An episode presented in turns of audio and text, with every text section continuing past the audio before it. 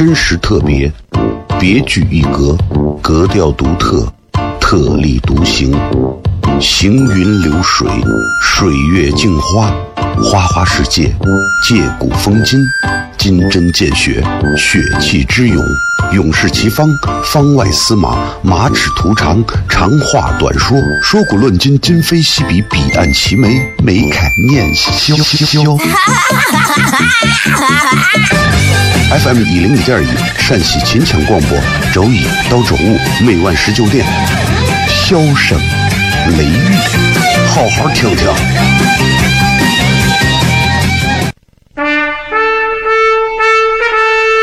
我爸爸对我说：“一个成熟的人，永远都会清楚自己想要什么，可以独立思考，从不随波逐流，为了心中所爱，敢和这世界抗争。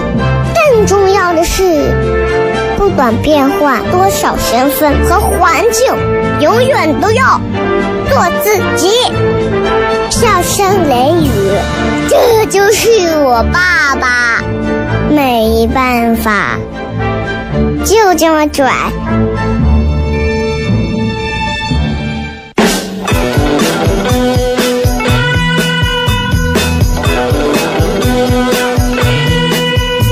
She's all you'd ever want. She's the kind I'd like to flaunt and take to dinner.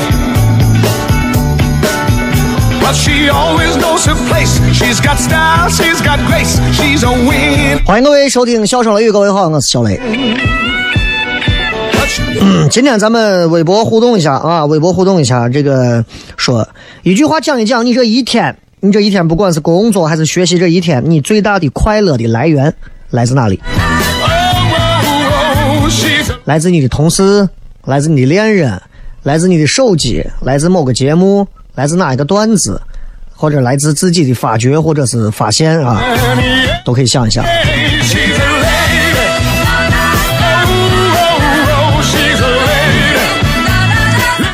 前两天去趟北京参加爱奇艺的一个节目的一个开开播的发布会，然后爱奇艺来了几个总裁、副总裁，包括中国有嘻哈的这个总制片啊，新说唱的总制片，然后都到场，然后大家一块聊一聊关于脱口秀在中国现在发展的一个情况啊。其实聊的是白聊。然后他们副总裁问我说：“小刘老师，你有什么想要提的问题？”然后我就问他，我就问他，我代表我媳妇儿问哈，就是你《如懿传》什么时候更新完？天天让我媳妇看看看看够了。周迅那个嗓子，哎呀，能当上皇后，你看这皇帝肯定是耳朵。相比而言，今天有一个很开心的事情啊，对我而言很开心的事情，就是我的女神张雨绮好像离婚了。呃，网上报道，据网传说周张雨绮跟她老公因为这个动刀子的家庭纠纷的事情，导致迅速离婚。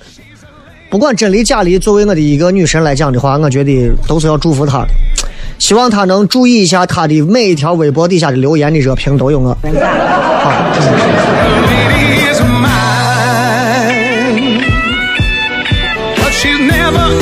way. 虽然这样的女人确实让人觉得敢爱敢恨，但是确实是，嗯，一般人，我跟你说，这一般人闹不住。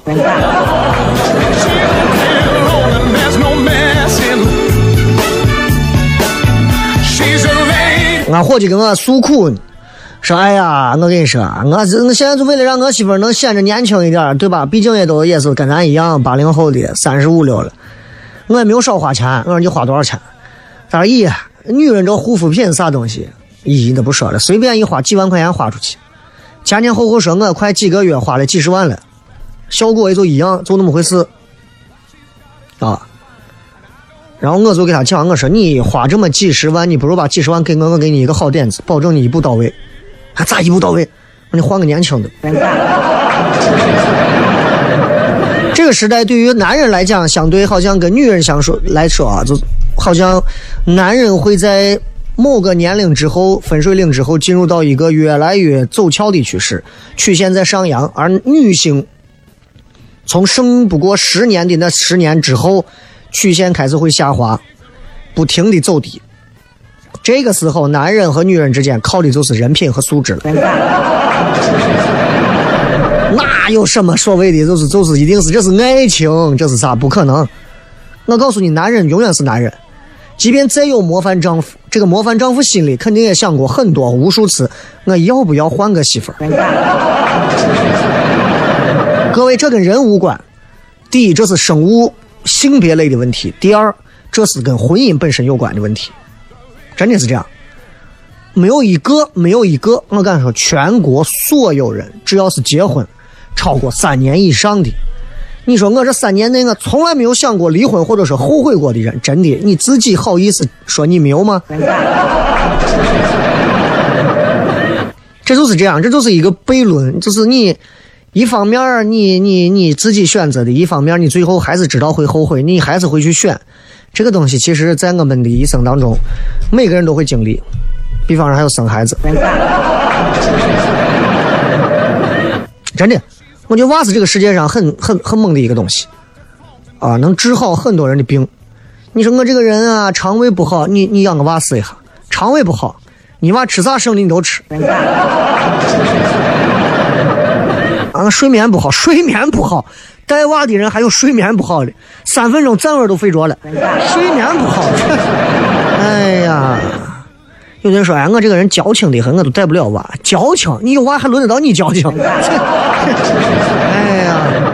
所以你们，如果你媳妇有哪些病，你老公有哪些病，你俩两口子都有哪些病，生个娃啥病都给你治了，治的服服的。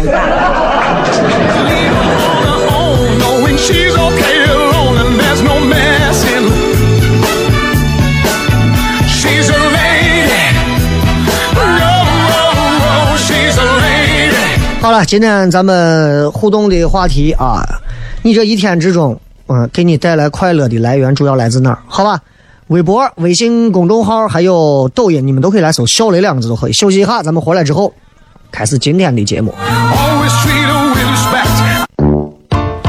真实特别，别具一格，格调独特，特立独行，行云流水，水月镜花。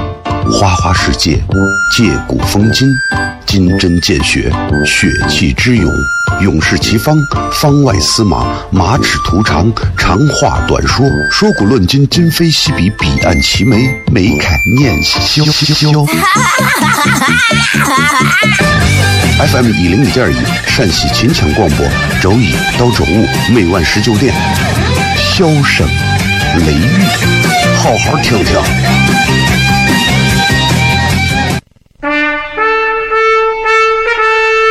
我爸爸对我说：“一个成熟的人，永远都会清楚自己想要什么，可以独立思考，从不随波逐流，为了心中所爱，敢和这世界抗争。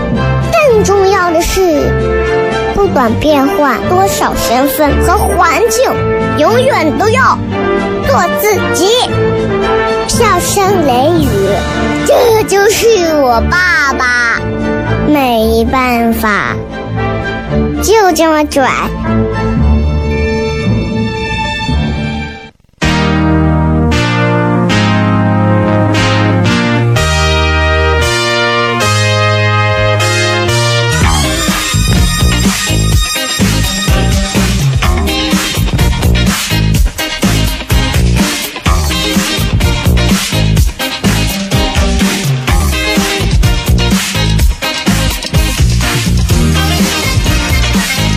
欢迎各位继续回来，笑声雷雨，各位好，我是小雷。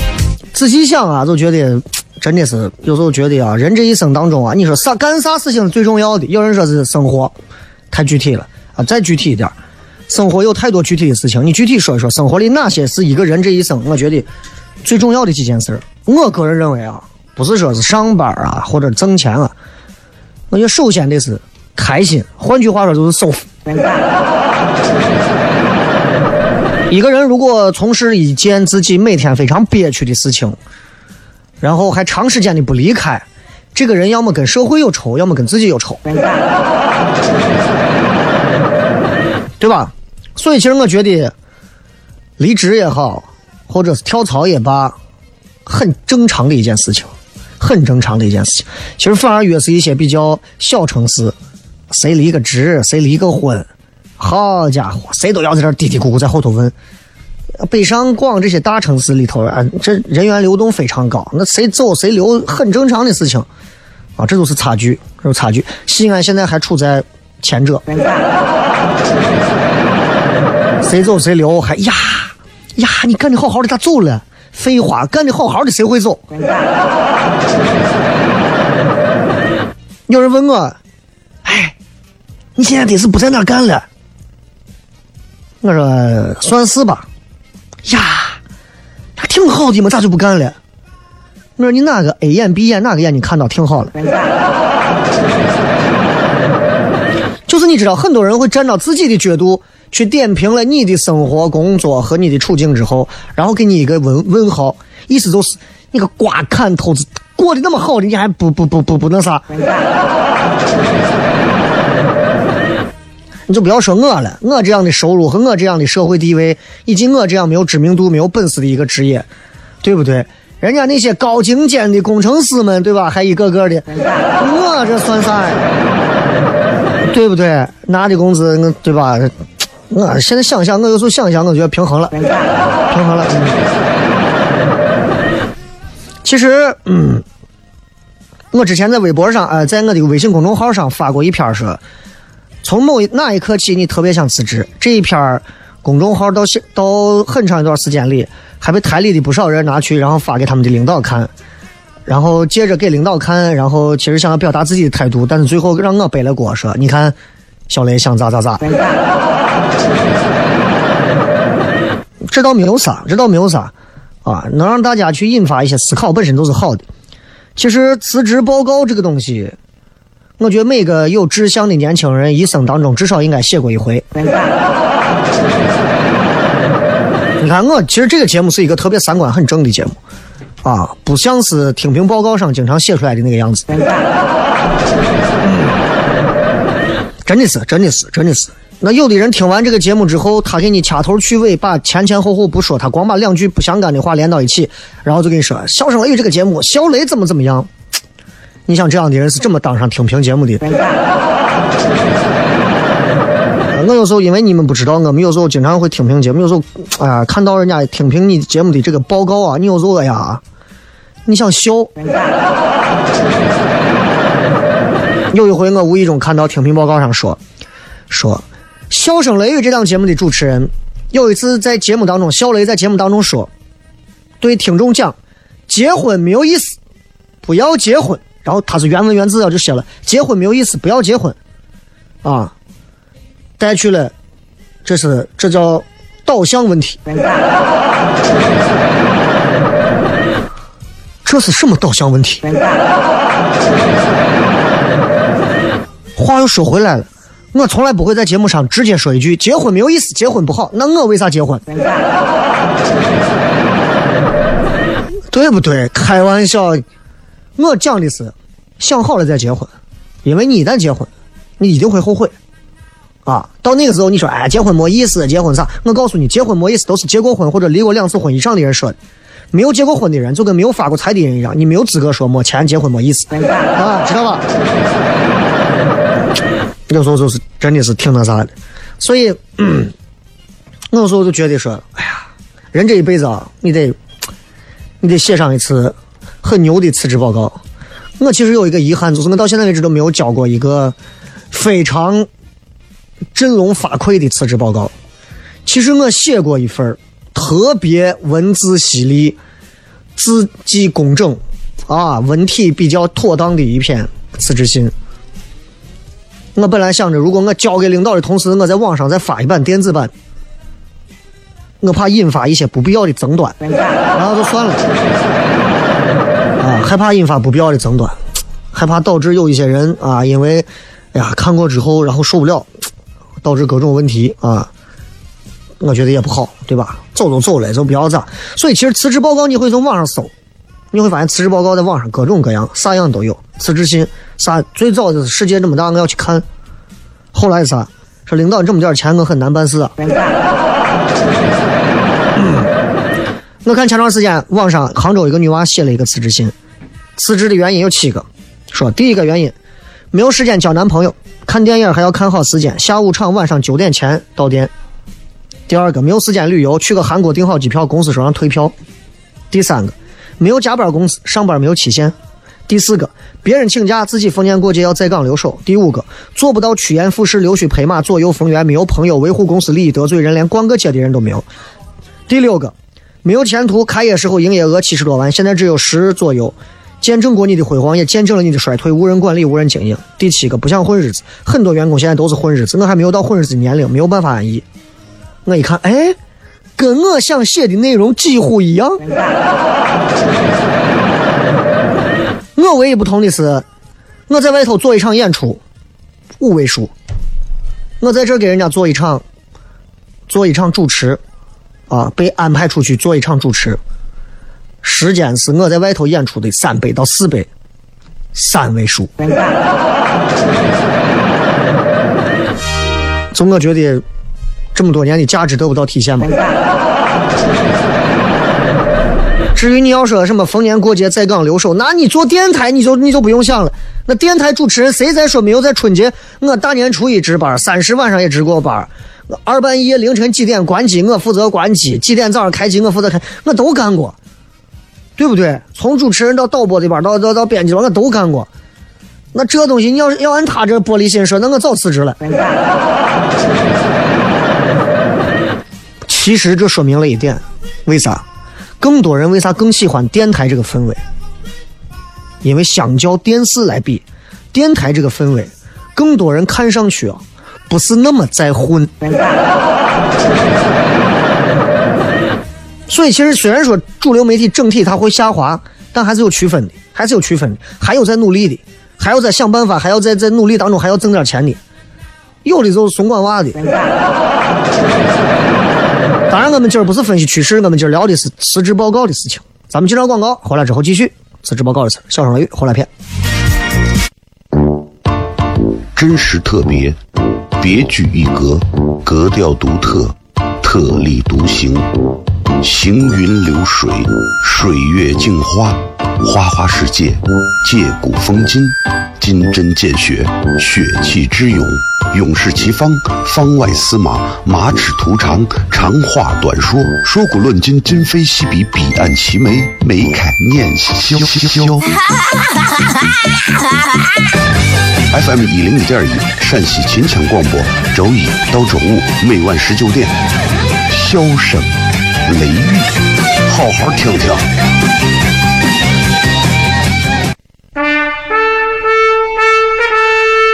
我爸爸对我说：“一个成熟的人，永远都会清楚自己想要什么，可以独立思考，从不随波逐流，为了心中所爱，敢和这世界抗争。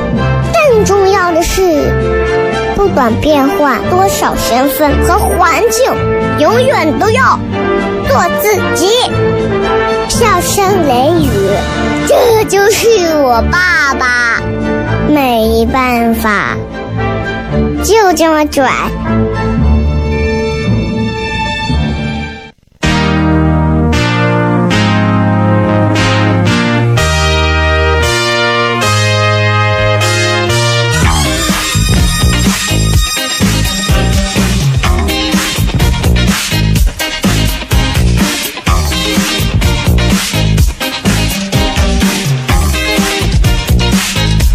欢迎各位继续回来，小声雷雨，各位好，我是小雷。刚才我们讲了关于在杭州那边有个女娃，然后辞职啊，一个女娃讲了自己辞职的原因。其实辞职的原因基本上就已经包含了很多朋友辞职的各种原因了啊，拿着一成不变的那种低薪水，忍受着不合常理的加班，在公司待了快六年了，然后最后女娃决定说出来看一看啊。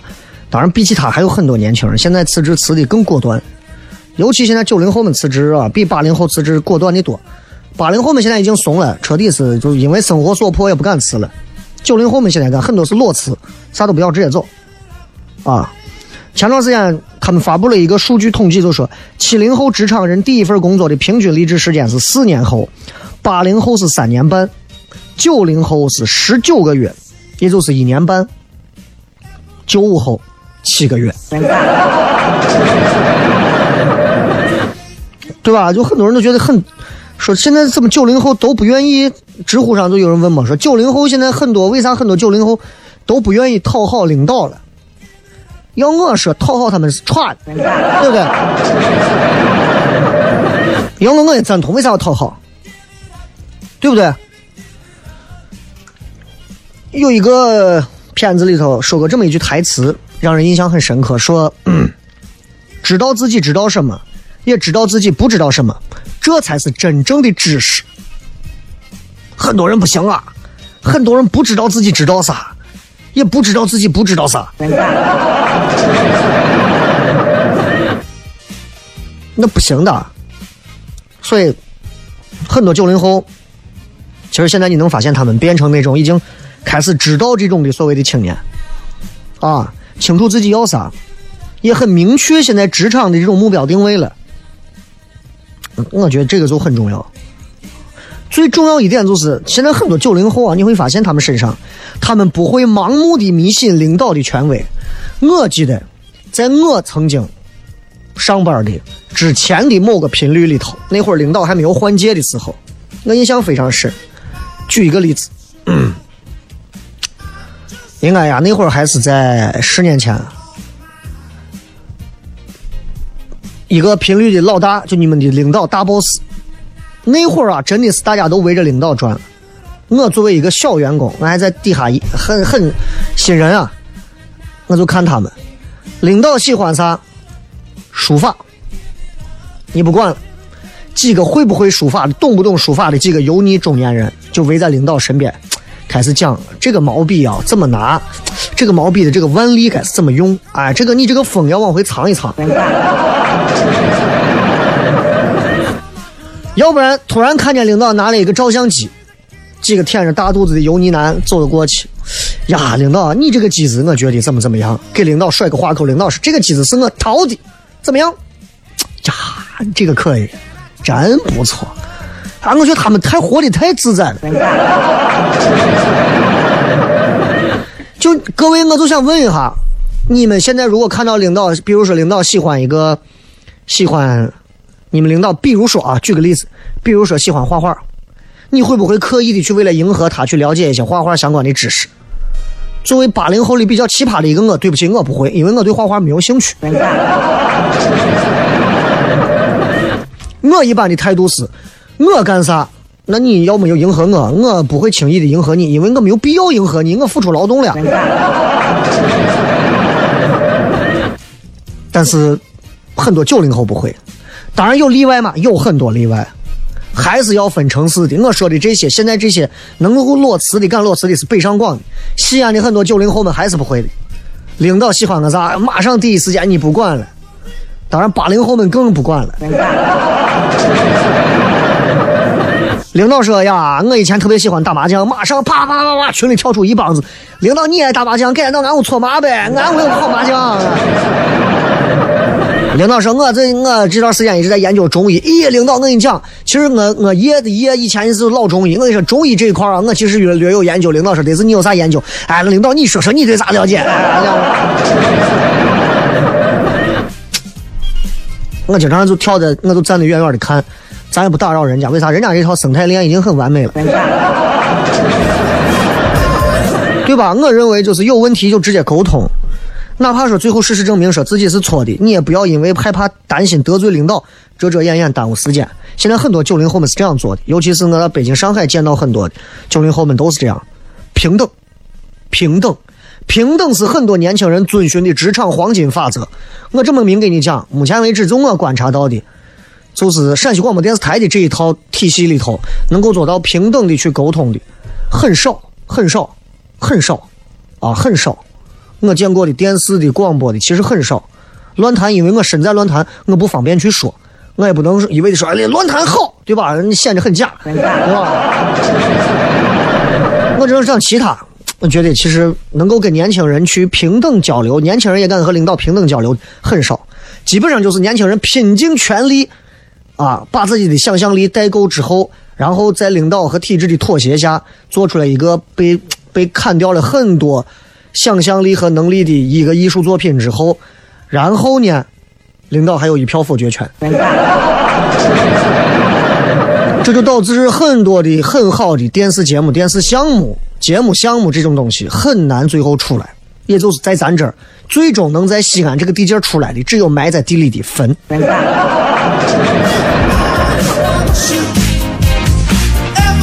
所以对于九零后来讲的话，他就觉得领导跟我的区别就是职位的区别，啊，没有人格上的差别。我不会因为你是我领导，我就对你，我 就那种神经病是吧？不会的，不会的。他们有一个九零后洞察报告，你们可以在网上搜一搜，上面说说有将近一半的九零后表示自己最无法接受的同事类型就是爱讨好上级。那可能我接触的很多九零后是那另一半 啊，是另一半，是另一半。因为因为我我还是那句话，一般你到一个单位里头，你去看。不能得罪的人有哪些？就是领导说一句话之后，前十个发收到的。啊，那那十个一定是跟领导走的比较近的，你不要得罪。像我这种平时等看到的时候，已经前面叠了五六十个收到的时候，我基本上我也我呃，喝啥也喝不到热乎的，是吧？对于很多九零后来说，我忙着挣钱已经够累了，宫斗戏我都不愿意，因为九零后们明白一点。不是所有人，尤其九五后，不是所有人都值得我们被值得去被讨好，是吧？啊！而且讨好没有任何意义，你自己的实力才是硬道理。实力不行，你讨好人，你说我加无数人的微信，天天割长截短的没有用，该死还得死，明白这个道理就行了。咱们接着广告回来之后，笑声雷雨，真实特别，别具一格，格调独特，特立独行。行云流水，水月镜花，花花世界，借古风今，金针见血，血气之勇，勇士齐方，方外司马，马齿图长，长话短说，说古论今，今非昔比，彼岸齐眉，眉开眼笑。FM 一零一点一，陕西秦腔广播，周一到周五每晚十九点，笑声。雷雨，好好听听。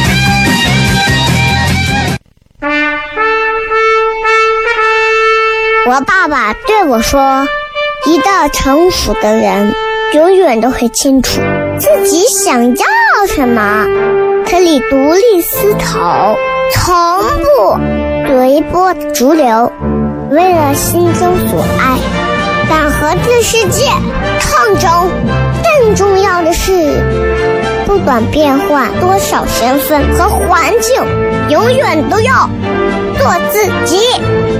笑声雷雨，这就是我爸爸。没办法，就这么拽。Is everybody ready?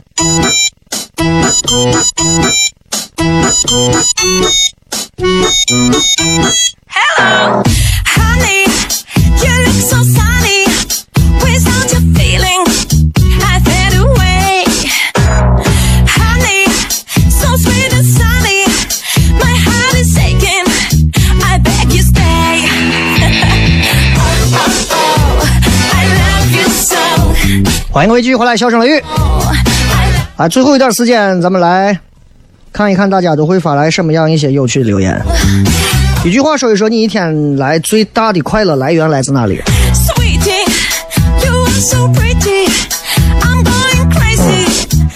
Lucky 来自于奶茶，很多人特别喜欢喝奶茶，很多人很喜欢喝奶茶，当然也有一部分是周杰伦的粉丝。其实我觉得奶茶这个也不能常喝啊，因为你常喝奶茶，其实对吧？你也你也你也容易发生一些就是婚姻不忠的事情啊。对不起，这个梗有点烂啊。上位说有钱花就是今天最大的快乐，没钱啥都是胡扯。这个话，这个话有点胡扯了。你如果觉得一天花钱才能让你开心，而除了花钱之外，所有事情你都不会开心，你要反思你的生活，已经陷入到了一种极度扭曲的一种情境当中。就是一个人如果不花钱，他都获得不了平和，先不要说快乐，平和他都没有，那这个人很可怕了呀，啊，很可怕了。安东尼说憨豆先生的喜剧，呃，很多人喜欢看憨豆，憨豆的确很厉害。那么看他八几年的憨豆很早的现场秀啊，演的那些剧啊，到现在看都觉得不过时，啊，舞台张力、表现力、节奏感非常非常棒，非常棒啊！还有人说是吃，吃是最大的快乐来源。其实吃能让人获得一种满足感，但是吃能让人开心，这个我很少见到。吃一口泡沫笑的肚子疼，这不太可能。等着下班，等着下班也不也不能叫是一天最大的快乐来源吧？是一天当中你的希望的最大的盼头，就是这个。陈阿怪说和对象吃饭游玩嗯，对啊，和对象吃饭游玩这一看就是没有领证的对象。也就是说，还有可能是别人的对象的对象，那吃饭游玩还有点意思，是吧？嗯，对吧？你什么时候见过一个男的说，我人生最开心的事情就是和我结婚三十年的发妻一块儿携手逛街吃饭？如果有一个男人发这样的话，你要怀疑一下，他是不是说这段话的时候，他老婆在旁边拿枪、拿刀、拿斧子在脖子上架着？群星闪耀说：“你的女神离婚了，你的机会来了。”哎呀，他离得太干脆了，我这还没有找到机会动刀子呢。你看这弄的，Mary，你女神的干脆利落让人佩服。其实这一点上就是我很钦佩的。我觉得就是我想离就离，他不像很多的人啊，就觉得就觉得说这个我是一个明星。我不能随便离婚，很虚伪。张雨绮这一点上，我觉得我很佩服。其实已经很本真、很自我了啊，很厉害。比起很多那种，哎呀，两个人在面前秀恩爱呀，送送什么钻戒呀啥，结果谁有个啥问题了，谁连个啥话都不敢表达的那种，我觉得张雨绮这样子很直接啊。还有说，最近可能就是下雨天可以自由选择不上班，吃火锅最开心，还是吃嘛。对面的旁边说，每晚躺床上那一刻很放松。我有问你很放松吗？小伙才说，下班回家的时候听笑声雷雨的时候，还有跟我爸我妈一块在家吃饭看电视的时候，这三个能不能揉到一起？就是你下班回家跟你爸你妈一块听笑声雷雨。还有一个是练琴会让他感到快乐，这真的那就很厉害。如果你对于练琴啊、乐器这方面，你能够找到快乐的点，并且持续下去，其实你能在这方面有所成就的啊。还有每天吃午饭时候看炊事班的故事，哎，这个咱俩有点像。我是看《武林外传》，吃饭的人不看《武林外传》，你觉得对得起吃饭吗？对得起《武林外传》吗？对吧？哎，再看啊，这个，嗯，还有睡觉睡够啊。其实睡够觉本身人就能开心，人觉没有睡够啊，一天看着草草的。还有我两个小孩，一个三岁，一个半岁，虽然很累，但痛并快乐着。痛就痛，不要说快乐着。啊，这快乐其实前期带娃快乐少。啊，都是只有娃睡着了才会快乐。从上往下看几个啊，是听节目，周六周日没有欢乐，作为雷粉就这么简单啊。其实，嗯，最近应该明天最后一期之后，国庆节结束可能才会有节目啊，没有关系。最近慢速审听坏了，所以之前还有几期重播，没有办法给大家传上去，大家理解一下啊。呃，名字有点难说，中午眯了一会儿。啊，做了个梦，梦见我和女朋友他爸啊吹了会儿牛，把我逗笑了。哼，啊，梦是翻的，他爸给你吹。还有人是看朋友圈的各种段子手，啊，还有十一长假是快乐来源啊。其实你会发现，人啊，只要降低一点标准啊，快乐很容易，就像找对象一样，没有那么难的，好吧？最后时间送大家一首这个好听的歌，结束咱们今天的节目。然后明天是咱最后一期国庆前的最后一期，好吧？然后听完这一期就国庆后再见了。希望大家开心快乐。这个礼拜六晚上糖蒜铺子演出照常进行，欢迎国庆前的最后一期各位朋友能到现场来，好吧？咱们明儿见，拜拜。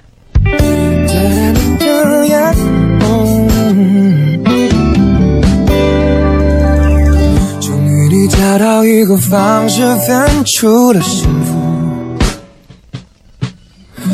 输赢的代价是彼此粉身碎骨。外表健康的你，心里伤痕无数。顽强的我是这场战役的俘虏，就这样被你征服，切断了所有退路。我的心情是坚固，我的决定是糊涂，就这样被你征服，喝下你藏好的毒。我的剧情已落幕，我的爱恨已。